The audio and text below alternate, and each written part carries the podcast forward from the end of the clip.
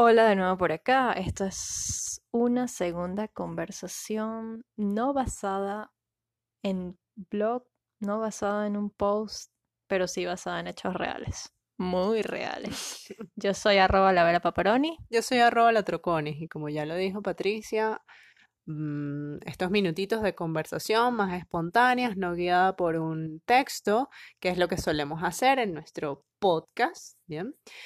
Y para eso, pues hay ya un montoncito de episodios y ya un montoncito de, de artículos y de posts en vainascultas.com. Hoy vamos a hablar un poco sobre por qué estamos haciendo esto, cómo llegamos aquí. Vamos a hablar de nuestra madrina Erika de la Vega y sobre todo vamos a hablar de por qué vamos por la calle del medio. Ok, ¿por dónde empezamos? Corría el año 2018 y estábamos Bueno, ya- todas enrolladas en Buenos Aires. Exacto. Ya dijimos que tenemos cuatro años pa- sin parar de hablar. El- para quien escuchó el, la primera conversación. la primera conversación. Y si no lo han escuchado, vayan. Entonces, nada, un día nos fuimos para Buenos Aires a aventurar. Ujú. Y entre el rollo de la migración, entre el rollo del qué hacer, cómo reinventarnos. Entre que tú estabas en la rueda esta de hamster. de hámster y entre que yo no logré entrar a la rueda de hámster. Biff estaba en la jaula, pero no logró montarse en la rueda. Tú me Yo- decías, no, la vida te está evitando un montón de cosas. y totalmente te las evitó. O sea, Mm. hasta, hasta el sol de hoy, yo doy gracias a Dios porque Biff no logró montarse en la rueda. Claro, tú das, tú das gracias a Dios porque yo tenía la comidita, listo. Y Era rico Ah, llegar a la casa y tener todo- comidita hecha Todos en el estudio decían, made in home. che, che, Patri, vos comés tan bien.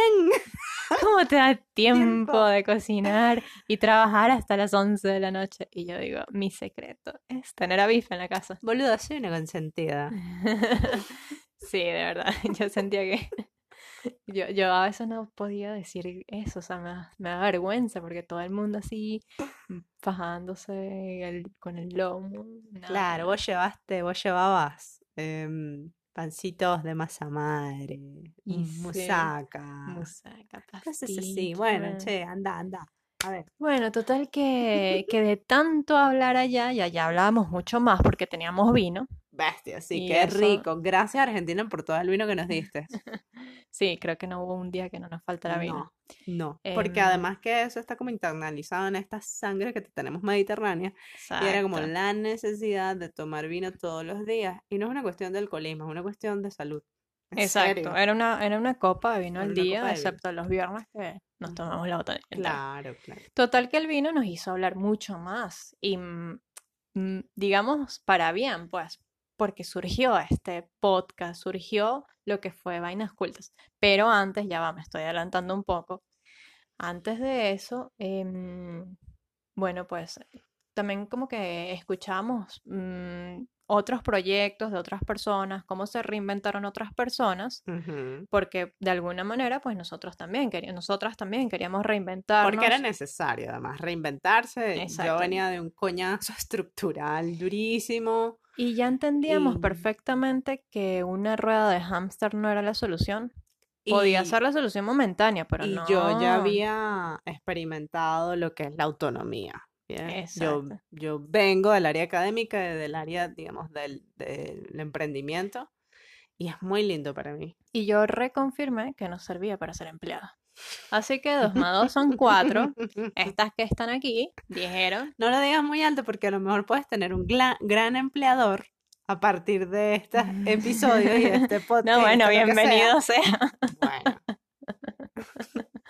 Total que uno de, nos- de nuestros referentes que escuchábamos religiosamente todos los viernes era Erika La Vega, con su podcast de En Defensa Propia. en efecto. Esa mujer, mm, bueno, para nosotros fue referencia porque nos, nos trajo además muchos referentes y que nos decía, nos hizo pensar como, vale, sí se puede, o sea, no somos las únicas que migramos, no somos las únicas que no queremos un empleo, no somos las únicas que queremos emprender, o sea, nos sentíamos como parte de, de todo este grupo de mujeres que tenían años ya en sus andanzas de, de tener un proyecto personal y Ah. era, era bastante motivador. Además que como Biff lo decía, eh, yo ya fui, mm, yo ya había tenido un emprendimiento, un proyecto propio, un negocio y Ah. obviamente era súper súper motivador esto también porque. Sí, la, la conexión que tienes con la gente a partir de un proyecto en el que tú le, do- le das cuerpo y alma, ¿bien? En donde es, es tu, tu vida, ¿ok?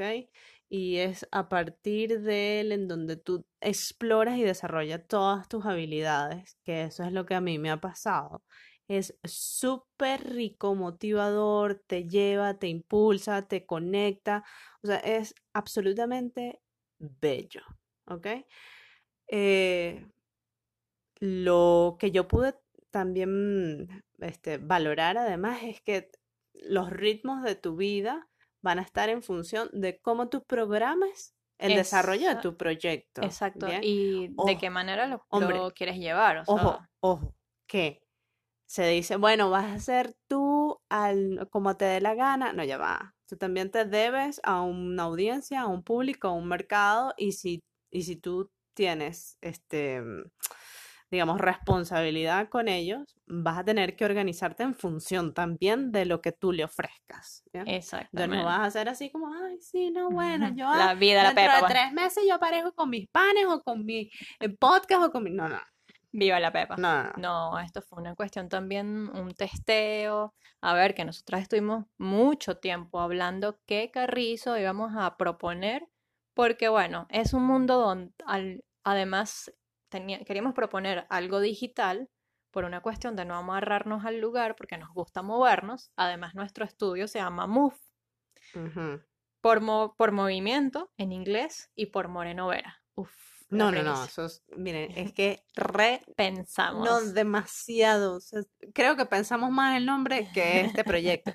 Move viene siendo el estudio de De- nosotras dos, Un estudio de ideas y hechos. Exactamente, le pusimos así, ideas y hechos, porque aquellas cosas que ideemos tenemos que em, implementarlas, esa es la intención. Y de hecho, Vainas Cultas es el primer proyecto de Move que ya está implementado y por eso que nos están ustedes escuchando. Exactamente. Una Move, eh, perdón, em, Vainas Cultas viene a ser como este proyecto base, ¿verdad? Eh, movible, independientemente del lugar en donde estemos, donde nos radiquemos, donde, bueno, va a estar ahí porque es un proyecto web que particularmente yo había hecho algunos arañazos por allá a principios del 2000, algunos tigres cuando estudiaba en web, pero no tenía nada que ver este, después de, no sé, 18, 15 años. ¿eh? Claro. Y, perdón, y luego ya la experiencia de difundir contenido digital, pues ya era más personal. Bueno, claro, tú, Biff, que estuviste en un proyecto también, digamos, que armaste una plataforma digital en Instagram ah, con tu proyecto anterior, sí. pero ya lo otro era Pero- como más personal. Claro, pero la, la comunicación en ese proyecto del PAN sí fue, digamos, a, a nivel de redes sociales, pero sí era algo localizado, ¿bien? Claro, era algo localizado, exactamente. Lo que yo tuve fue como un acercamiento a divulgación a través de mis redes em, del, del diseño, ¿ok? Ujú, Y también un poco con conexiones, Claro. ¿bien? Y bueno, y que particularmente nosotras mm, nos conectamos más y es por eso que, que seguimos conectadas aún más por Twitter, porque es como la red que, que nos fluye para crear contenido escrito. A ver, que somos más de... Y bueno, ahora que estamos hablando, pero somos más de escribir. Entonces, Vainas Cultas viene siendo este proyecto en donde abordamos aquellas cosas que nos apasionan, que evidentemente es el diseño y la arquitectura, pero no encamisarlos en lo que normalmente nosotros vemos que es como una cuestión como muy rígida, muy acartonada, le decimos, eh, es nuestra apreciación, ¿eh? Es- y a- em, muy además como muy elitesca también, Muy académica, muy académica, muy técnica.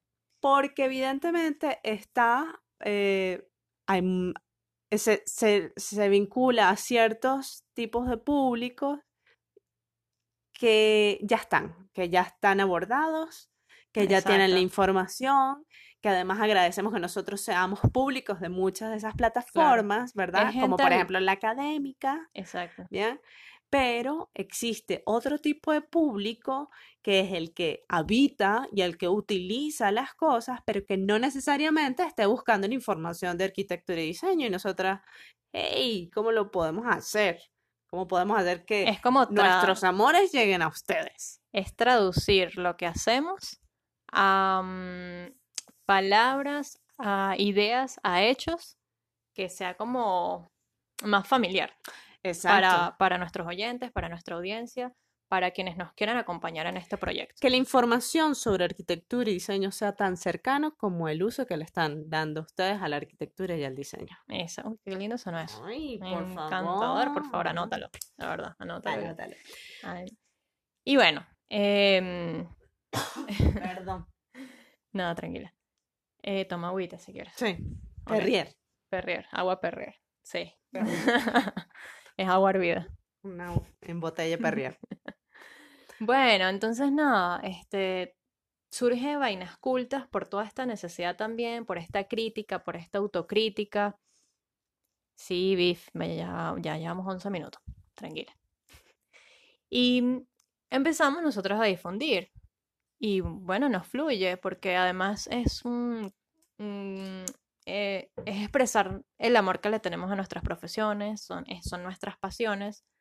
Ojo, mucha gente me ha preguntado que cómo hace cuando eres empleado para tener, mm, para saltar, ¿no? De, de ser, del el hecho de ser empleado a tener un proyecto, a ser autónomo.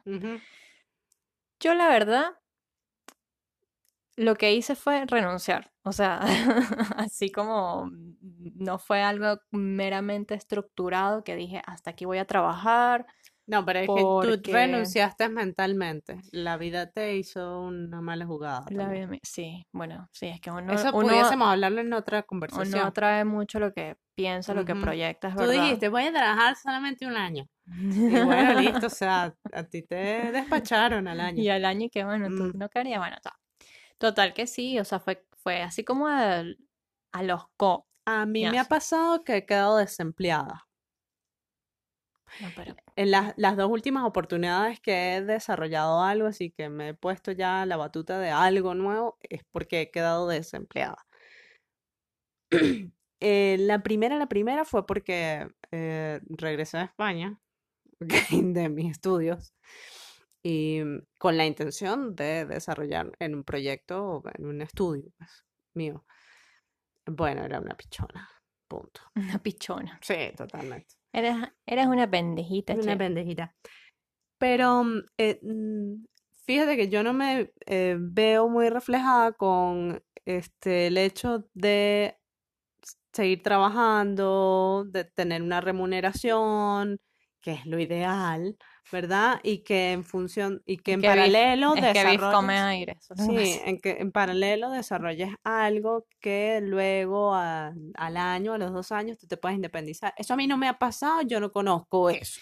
Es que esas son como las fórmulas que te venden, pero saben que toda regla tiene su excepción. No, y cada, A cada, nosotras no nos ha funcionado así, no, pues. sí, cada historia es un mundo, o sea, cada persona tiene mm, unas rutas diferentes, un Claro. padecimiento diferente, un, unas, bueno, unas caídas de Sí. mata. Exacto. Lo cierto es que con Vainas Cultas, que somos dos personas, dos mujeres, pues nos hemos apoyado y ha sido como súper importante este apoyo, esta colaboración. Eh, mientras Biff hacía comida rica, pues yo peleaba con mi jefe y así. Mientras yo buscaba hacer, no sé, trabajos también a distancia, Exacto. Eh, bueno, algunos fructíferos, otros no. mientras Biff también aprendía mucho de cómo llevar una web, Sí. eh, yo leía un resumen de lo que ella me hacía en el subte, o sea, en el metro. Y así fuimos, o sea, fue un año de, de Sí. aprender, de aprender y nada. Estamos ahora en Venezuela, Seguimos aprendiendo. seguimos aprendiendo. Mm, el- este momento acá eh, nos ha dado la oportunidad de entregar muchísimo más tiempo al proyecto, lo cual agradecemos estar bajo nuestros techos y nuestras casas. Es súper bien eso. Eh, las condiciones del país no son las más favorables, evidentemente, pero bueno, o sea, uno tiene siempre que ver, estructura, sí, pues. uno tiene que siempre, en la medida de lo posible, ver el vaso medio lleno. Claro. Entonces, bueno, em, ¿por qué vamos por la calle del medio?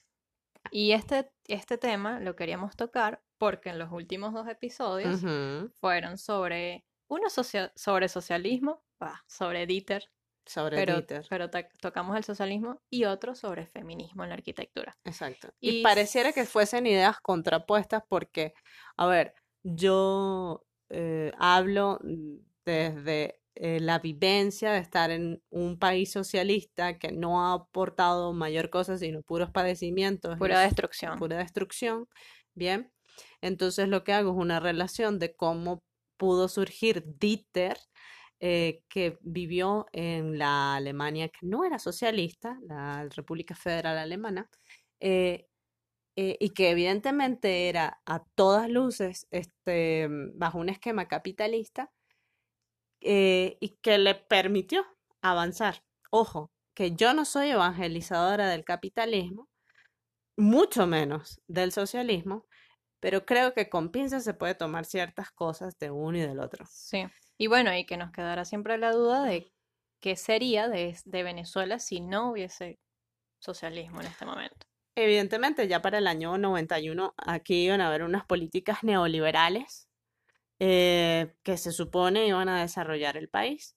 Ahora, ¿cómo lograr que eh, sistemas capitalistas no sean tan letales para el medio ambiente, por ejemplo, o para porque el- el- eh, la población, em, digamos, obrera, que, que es muy fuerte, o sea, también te- sí, hay que sí, reconocerlo. es un poco inhumano también. Y cómo lograr que políticas este, de carácter social sean eh, incluidas dentro de espacios, eh, digamos, de liberales, de desarrollo económico, eh, no llegar a los extremos del populismo y mucho menos de los extremos de la delincuencia, ¿ok? Que vivimos Claro. nosotras, Claro. pero llegar a, como a justicias sociales, a mí, a mí me gusta mucho eso y me mueve mucho lo que son los movimientos sociales. De hecho, el, el haber vivido en Argentina, tú ves que es uno de los países vanguardistas en cuanto a luchas Exacto. sociales, Y así como lo es Am- es- América, este, Estados Unidos de América, lo es. claro. ¿Bien? Y bueno, eso, es- eso fue algo que también nos llamó mucho la atención y nos cautivó de cierta manera. Em, muy chimbo, o sea, que el- la izquierda tome estas banderas y por eso es que nosotras queremos como tomar con pinzas cosas buenas de un lado y del otro. La ultraizquierda. La ultraizquierda, Exacto. claro. Bueno, queremos tomar con pinzas cosas buenas y caminar por la calle del medio. Sí, nosotros somos como muy, muy, muy del medio.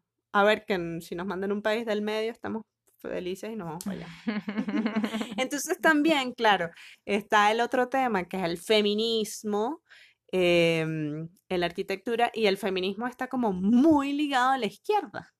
Exacto. Em, perceptivamente es, bandera es una bandera de, que la toman los partidos de izquierda, particularmente en Venezuela, el, el régimen que se supone que es de izquierda, ni es feminista, por el todo, por el contrario, eh, tampoco, este, digamos, apoya a los derechos LGBT, para No, nada, para nada. mucho menos los derechos humanos, para menos, nada. Menos que menos. Así que para mí es, es, es un, una me- un mero disfraz. Sí, los toma como banderas para aprovecharse de poblaciones vulnerables y mm, hacerles ver Lo, teóricamente que van a estar cubiertos, van a estar protegidos. lo terrible de esto es que pudiese haber este, una contraparte en Venezuela de una ultraderecha y caramba. No. Entonces, bueno, nosotras seguimos promulgando lo que es estar en, en el medio de la calle, en el medio de la calle, en el... en Bueno, la por- calle del por la medio, isla. Por la calle del medio, por la isla, porque nos sentimos más cómodas eh, eh, estar en la mitad, ¿sabes? Estar en, en, una- en un equilibrio de Debajo del ideas. umbral. Sí, seremos ambiguas, seremos ambiguas. Pero creo que eso te da como, mm, a ver, Pat, ayúdame, como un mejor criterio en la vida, no estar en un lado y del otro. Yo no creo que, mm, que podemos vivir la, vi- la vida como de una manera más mm, cautivadora. Puede ser. Lo cierto del caso es que Vainas Cultas también va por la calle del medio, justo, este, eh, un poco como combinando con lo que era el blog de Pat. ¿Se llamaba así? Se Se llama, llama, se sí. llama Hay un blog anónimo que se llama Por la calle de Vale. Pat.